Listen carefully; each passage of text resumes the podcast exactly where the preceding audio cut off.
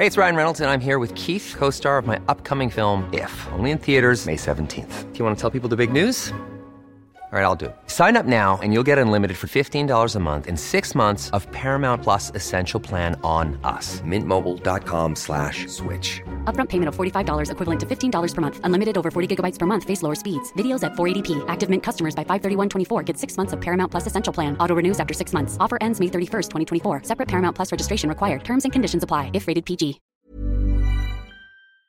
Hola, ¿qué tal? Muy buenas noches. Bienvenidos a una emisión más de De Frente en Jalisco, aquí en Heraldo Radio Jalisco. Hoy viernes 7 de octubre quiero agradecer, como todos los días, en los controles técnicos a Antonio Luna, en la producción y redacción de este espacio a Ricardo Gómez y recordarles nuestro número de WhatsApp para que se comuniquen con nosotros, el 3330 1779 66. El día de hoy, como todos los viernes, vamos a tener esta mesa de análisis con estudiantes de la Universidad Panamericana Campus Guadalajara.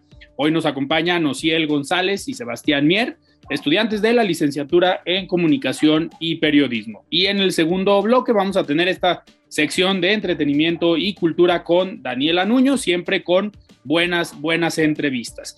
Les recordamos que nos pueden escuchar en nuestra página de internet heraldodemexico.com.mx, ahí buscar el apartado radio y encontrarán la emisora de Heraldo Radio Guadalajara. También nos pueden escuchar en iHeartRadio en el 100.3 de FM. El análisis de frente en Jalisco. Pues arrancamos esta mesa de viernes. Sebastián, Nociel, ¿cómo están? Buenas noches. Buenas noches, muy bien. Hola, ¿qué tal? Buenas noches a los dos y a la gente que nos escucha. Muchísimas gracias. Oigan, pues fue una semana muy movida en información, bastante, pues bastantes temas legislativos, temas políticos, cambios en el gabinete.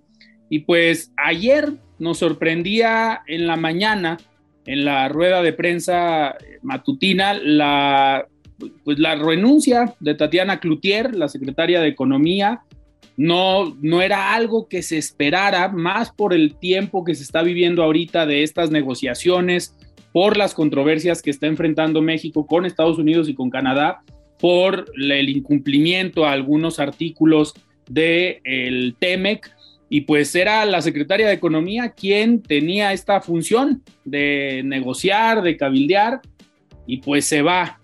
Sebastián, ¿Cómo, ¿Cómo viste primero? Vamos a hablar de ayer y ya ahora nos metemos con el tema de quién llega, pero ¿cómo ves la renuncia de Tatiana Cloutier? ¿Es en un buen momento? ¿Crees que tenga algún impacto eh, en la economía del país? Sin duda alguna. No, no, no llega en un buen momento. Yo creo que llega en un momento crítico.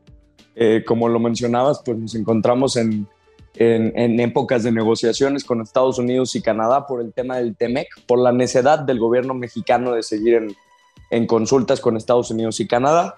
Y, y, pues llama la atención, ¿no? Desde las formas hasta cómo no se queda el resto de la mañanera. Y pues bueno, ya la famosa imagen de cómo el presidente López Obrador no le corresponde pues el abrazo, ¿no? Eh, hay que recordar que pues Tatiana Cloutier también fue jefa de campaña de Andrés Manuel en el 2018 para que llegara a la presidencia, una mujer que estuvo muy cerca de él, que se podría decir que le dio la vuelta a las ideologías políticas de su familia, porque bueno, pues su papá es de las grandes figuras del PAN. Entonces eh, le, dio toda su confianza, trabajó para él, eh, tragó sapos, como muchos de los otros secretarios que están acostumbrados ya a decir que sí a todo lo que dice el presidente y ni para corresponderle el abrazo fue. Si eso no es irse por la puerta de atrás, así se va por la puerta de enfrente, me pareció eh, sorprendente y, en un momento crítico. Que, que, ya comentó, digo, ahí mismo en la mañanera le dijeron al presidente que si por qué no le había correspondido el, el abrazo y dijo que no se había dado cuenta. Digo, eso también es preocupante. ¿Cómo no te das cuenta que la secretaria o exsecretaria te quiere dar un abrazo y tú sigues aplaudiendo. No sé claro, ¿no? Hay de dos sopas, o es malagradecido, perdón, perdón, pero es o malagradecido o, o, ya está chocheando, ¿no? Como dice. A ver, Osiel, ¿tú qué opinas? ¿Cómo ves este cambio, la salida de Tatiana Cloutier? Eh, yo lo veo en la discusión de, del TEMEC y este, esta negociación, el que llevaba más, más la, el control de este tema era Marcelo Ebrard, ¿no? Parecía que Tatiana Cloutier no tenía tanto control ahí, como que tenían las opiniones con las del presidente eran muy diferentes, muy distintas. Entonces, yo creo que ahí Tatiana decidió mejor hacerse un lado porque no, no iba a ganar, no lo estaban escuchando, no iban, no estaba, eh, no estaban atendiendo sus propuestas. Entonces lo decidió hacerse a un lado. Y, en el, momento en el que llega me parece que es, es de inestabilidad, porque salieron los, los correos del ejército y demás, y luego la votación del Senado. Entonces me parece que esta, esta decisión vino en un momento eh, crítico y en un momento inestable para el gobierno. Claro. Eh, oigan, a ver, ayer yo le preguntaba, entrevistamos a Manuel Herrera, diputado federal de Movimiento Ciudadano, que fue presidente de la Confederación Nacional de Cámaras Industriales, la CONCAMIN, uno de los organismos cúpula en el país, y a él le tocó estar en la renegociación del Tratado de Libre Comercio como presidente de CONCAMIN, era uno de los integrantes del cuarto de junto, este lugar donde pues se platicaba con Ildefonso Guajardo, el entonces secretario de Economía, pues qué se podía apoyar, hasta qué punto se podía negociar, dependiendo del sector. Esto en 2017, 2018. Eh, y ayer le preguntaba yo a Manuel si en esta etapa de controversias, de conflicto, digamos, por este tratado con Estados Unidos y con Canadá, por la inconformidad que tienen, pues se requería un perfil negociador, un perfil que conociera los temas, un perfil abierto al diálogo. Y me comentaba él que sin duda sería lo mejor que le pudiera pasar al país, tener a alguien con experiencia, tener a alguien con capacidad de diálogo, apertura al debate, al análisis, para poder llegar a un buen acuerdo. Pero algo que me llamó mucho la atención es que, y quiero ver si coinciden con el diputado, me comentó, dice, pero Alfredo, independientemente de quién llegue, todo indica que hasta ahorita quien ha tomado las decisiones económicas en el país es el presidente de la República. Entonces, independientemente de quién llegue, si continúan con esta dinámica de que el presidente es el que manda, el presidente es el que da la línea en la Secretaría de Economía y que no camina nada si el presidente no lo autoriza, pues vamos a estar en las mismas y, no importa quién llegue a la Secretaría de Economía. Sebastián, ¿consideras tú que pues no importa quién llegue a la Secretaría de Economía, ahorita vamos a hablar de la persona que llega, ya la anunciaron el día de hoy, pero ¿consideras tú que quien llegue, la dinámica va a ser la misma? Pues sin duda alguna tiene un punto de vista muy interesante el diputado Herrera.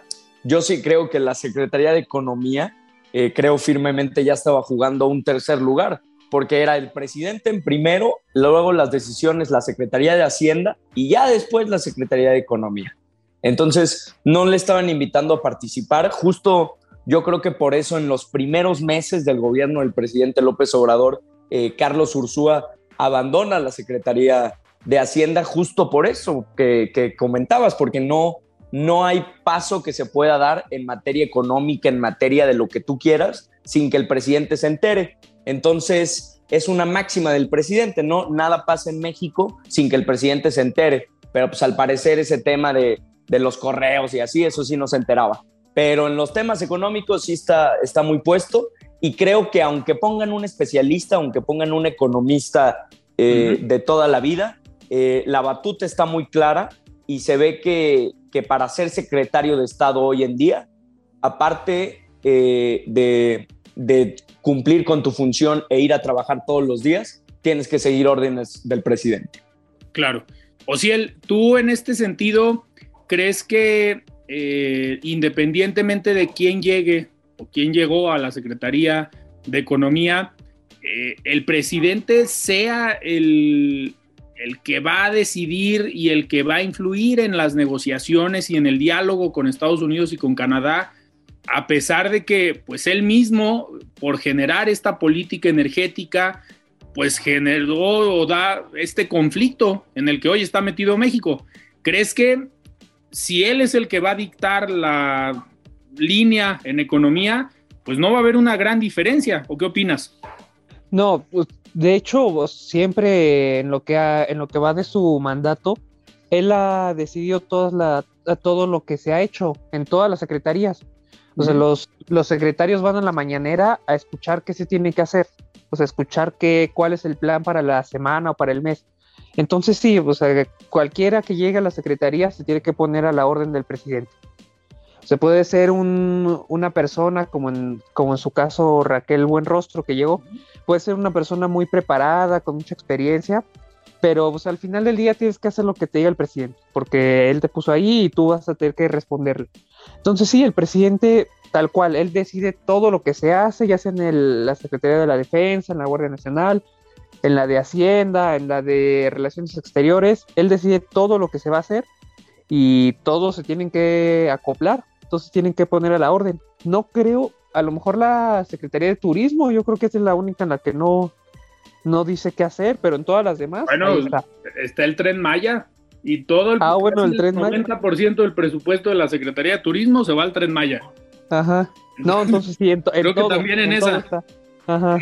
Sebastián, no dan paso sin guarache. No así dan paso sin guarache. Sebastián, ahorita comentaba Ociel, llega Raquel Buenrostro a la Secretaría de Economía, hoy en la mañana la anuncian en la mañanera, titular del SAT, del Servicio de Administración Tributaria, eh, algunos analistas comentan pues que no tiene un perfil tan abierto al diálogo, que es algo que se requiere hoy en la Secretaría de Economía por esto que comentábamos. Y recuerdan o mencionan algunos, pues la postura del SAT cuando inicia la pandemia eh, en cuanto al sector empresarial, micro, pequeños y medianos empresarios, pues decían, oye, no quiero despedir a la planta laboral, no quiero despedir a los empleados, pero ayúdame gobierno para eh, por lo menos en seis meses no pagar el impuesto que se da en la nómina o el impuesto sobre la renta. No te estoy diciendo que me lo perdones, sino aguántame para poder seguir pagando nómina, no despedir a mis empleados y en cuanto esto se componga, pues vamos, eh, vamos reponiendo y vamos pagando lo que se debía. Y la postura del SAT fue, no hay prórroga, no hay apertura, tienen que pagar y no hubo ningún incentivo ni ningún apoyo a los empresarios. Eh, en este sentido, viendo o analizando esa respuesta, ese perfil, hoy cómo nos va a ir en la negociación que se tiene que hacer con Estados Unidos y con Canadá.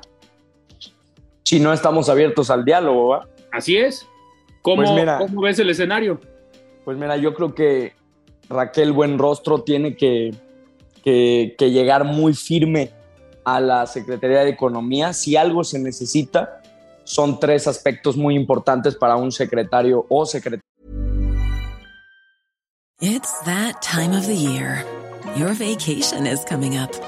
You can already hear the beach waves, feel the warm breeze, relax and think about work. You really, really want it all to work out while you're away. Monday.com gives you and the team that peace of mind. When all work is on one platform and everyone's in sync, things just flow wherever you are. Tap the banner to go to Monday.com. I'm Sandra, and I'm just the professional your small business was looking for. But you didn't hire me because you didn't use LinkedIn jobs. LinkedIn has professionals you can't find anywhere else, including those who aren't actively looking for a new job but might be open to the perfect role, like me.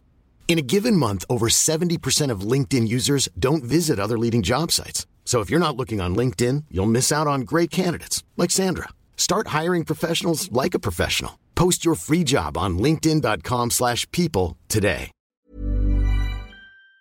Área de economía que tengan cap capacidad para el comercio internacional, que tenga diálogo y que esté consciente de las nuevas tendencias en temas energéticos, ¿no? Hoy por hoy se necesita apostar por, por energías renovables, ya que la dirección del mundo para allá va. Yo creo que Raquel Buenrostro debería o tendría que estar abierta al diálogo por el simple hecho de que representa un país democrático. Entonces, al representar a un país democrático con otras dos naciones democráticas, que aparte son nuestros dos socios comerciales más grandes, tendría que abrirse completamente al diálogo. Eh, si me lo preguntas, eh, hoy por hoy la economía está en, caminando en piso de vidrio, por así decirlo, ya que se presenta el PASIC, eh, la inflación pues sigue subiendo, todos los mexicanos nos damos cuenta de que las cosas ya no te alcanzan con lo mismo que te alcanzaba antes. Eso es la inflación, que ahora lo que te alcanzaba ya no te alcanza para lo mismo. Y, y, pues ahí está el PASIC. Esperemos que, que este dé resultados y que se incorpore también a la Secretaría de Economía, porque eh, eh, actualmente solo se había tratado con, con, la Secretaría de Hacienda, pero si se quiere llegar a una buena política económica, tienen que estar juntos los tres sectores, tanto el gobierno, Hacienda, Economía, la inversión privada y la academia, ¿no? Un, un triángulo inversor que impulse a México pues hacia el futuro.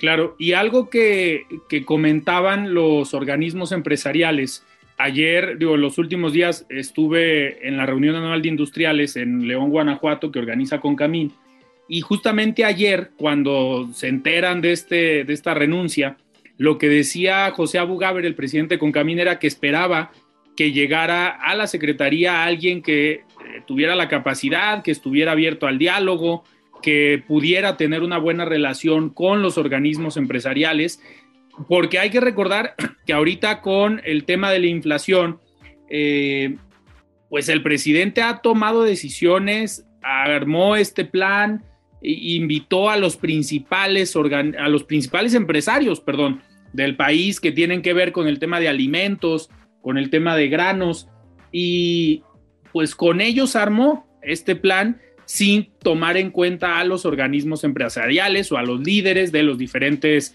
sectores, que es algo que también les llamó la atención a los organismos empresariales, que ya eh, como que les quitaran a lo mejor este pedacito de, eh, o este coto de poder de la interlocución y el diálogo con el gobierno, también es a través de nosotros. O si él, en este, en este sentido, ¿crees que Raquel Buenrostro tenga la capacidad, la apertura para hablar con los organismos empresariales, para implementar este plan contra la carestía y la inflación, eh, tal como lo pretendía hacer Tatiana Cloutier? El, Tatiana, el perfil de Tatiana Cloutier era más, eh, pues sí, más empresarial, a lo mejor más cercano a, ese sector. Eh, el de Raquel Buenrostro no lo sé, por esto, por justo esto que mencionas de, del SAT. Eh, no lo sé, el presidente dijo que tenía, que había hecho buen trabajo, que porque la recaudación no había, no había disminuido, ¿no? Claro. Eh, pero habría que ver, habría que ver porque me parece que cada vez más los, los personajes que, se, que forman parte del gobierno federal o de la 4T son más afines al, presidente. Es decir, como que el presidente ha ido sacándolos poco a poco a los que eran más moderados y se han ido acercando a los que son más, más, eh, más afines, más leales, ajá. Entonces me parece que Raquel puede, puede jugar ahí un papel crucial y, no creo que vaya a ser más cercano a los empresarios. Yo creo que va a ser más cercano al presidente y lo que el presidente diga. Claro. Eh, Sebastián, ahorita, a ver, cambiando un poco de, tema, hablando de la lealtad hacia el presidente, pues alguien que parece que se vuelve nuevamente leal al presidente es eh, Ricardo Monreal. En el Senado logra que pase y que se apruebe esta eh, iniciativa que si bien propone el PRI, pues fue respaldada por Morena. ¿Cómo viste esta dinámica, esta votación en el Senado? Tristísima. Yo creo que eh, perdió México, sin duda alguna.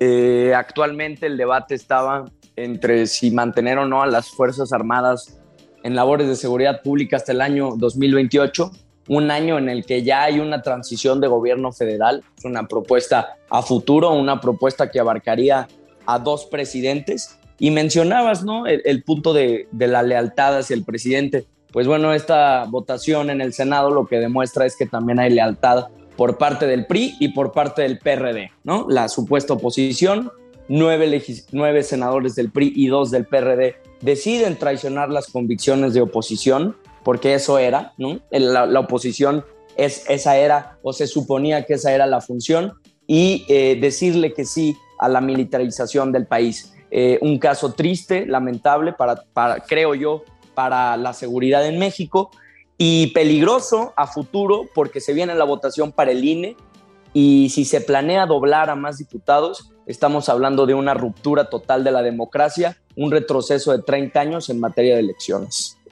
Claro. A ver, Ociel, ya, digo, ya ahorita Sebastián se fue hasta la reforma electoral. Yo ya puse las cartas sobre la mesa, Ociel. A ver, ¿qué, ¿qué, me tienes que decir? Ya marcaste la agenda para los próximos meses, pero a ver, eh, Ociel, ¿te preocupa eh, la militarización o lo que se le está llamando así, que es nada más la ampliación a 2028?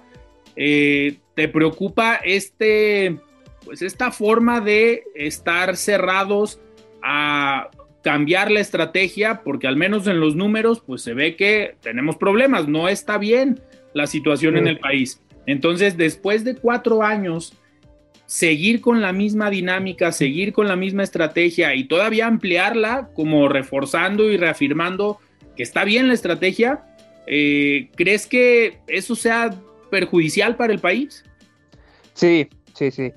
La verdad, que en este caso estoy de acuerdo con Sebastián. Me parece que fue un gravísimo eh, acción de, los senadores, de los legisladores, porque se sabía que el ejército, o sea, después de la filtración de los documentos, se sabía lo que hacía el ejército.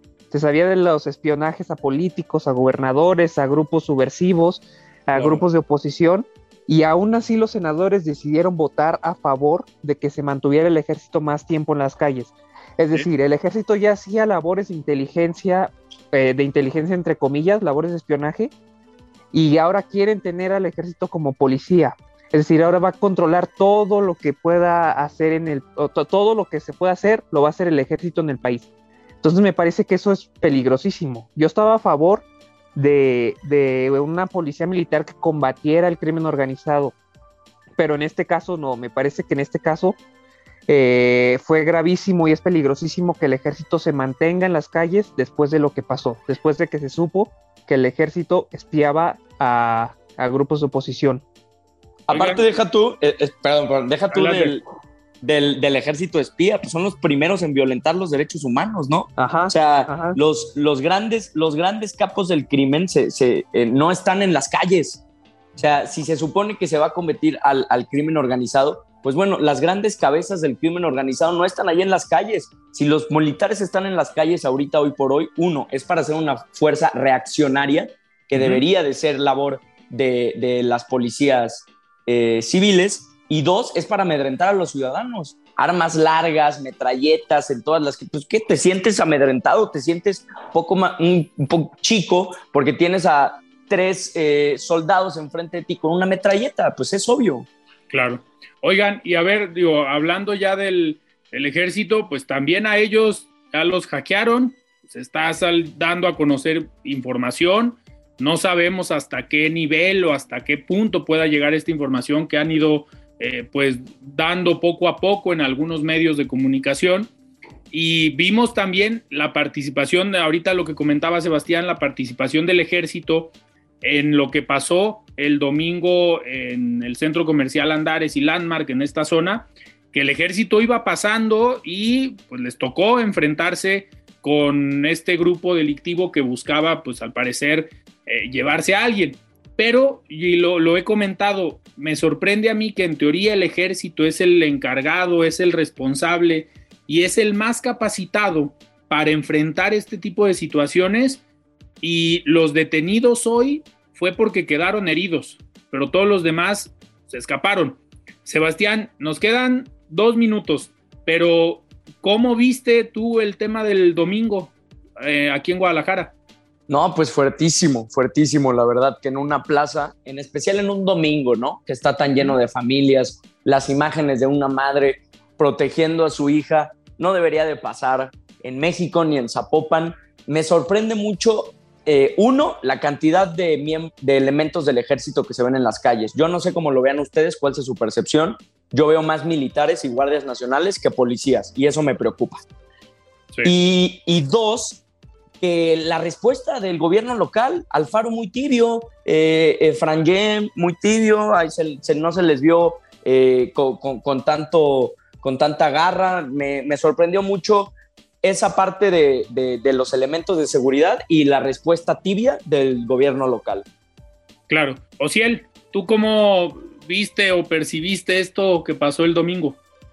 Sí, tal cual, igual que Sebastián, me pareció, eh, es impresionante los videos que salen, las imágenes son impresionantes. A lo mejor cada vez estamos más acostumbrados a ver este tipo de noticias, pero aún así me parece eh, impresionante que, que el que crimen organizado tenga esta, esta capacidad de poder. Y del otro lado, el ejército que no, no puede hacer, parece que no puede hacerles frente. Parece que no, a pesar de todos los elementos que tengan y toda la capacidad que tengan, no pueden con ellos. Entonces no sé, no sé qué se tenga que hacer. O sea, parece que cada vez es menos, eh, es menos eh, favorable el futuro. Y pues lo seguimos normalizando. Lamentablemente pasa eso el domingo y ya el lunes la zona como si nada, el martes y parece que se nos olvida lo que pasó el domingo. Digo, estamos a viernes y apenas hace cinco días tuvimos este hecho que en cualquier otra ciudad yo creo que hubiera conmocionado nuevamente a la población. Pero bueno, Sebastián, muchísimas gracias por estar hoy en De Frente en Jalisco. No, hombre, gracias a ustedes por invitarme otro viernes más. Buenas noches, Alfredo Ciel, y pues el público que nos escucha. Hasta luego. Muchísimas gracias, buenas noches. No, gracias a ustedes, buenas noches, hasta luego. Muy bien, pues se quedan con Daniela Nuño, la compañera que viene con esta sección de entretenimiento y cultura y nos sintonizamos el día lunes. Yo soy Alfredo Ceja, muy buenas noches. When you make decisions for your company, you look for the no-brainers. And if you have a lot of mailing to do, stamps.com is the ultimate no-brainer. It streamlines your processes to make your business more efficient, which makes you less busy. Mail checks, invoices, legal documents, and everything you need to keep your business running with Stamps.com. Seamlessly connect with every major marketplace and shopping cart. Schedule package pickups and see your cheapest and fastest shipping options from different carriers. With rates up to 89% off USPS and UPS rates. And with the Stamps.com mobile app, you can take care of mailing and shipping wherever you are. Make the same no-brainer decision as over 1 million other businesses with stamps.com. Sign up with code program for a 4-week trial plus free postage and a free digital scale. No long-term commitments or contracts. That's stamps.com. Code program.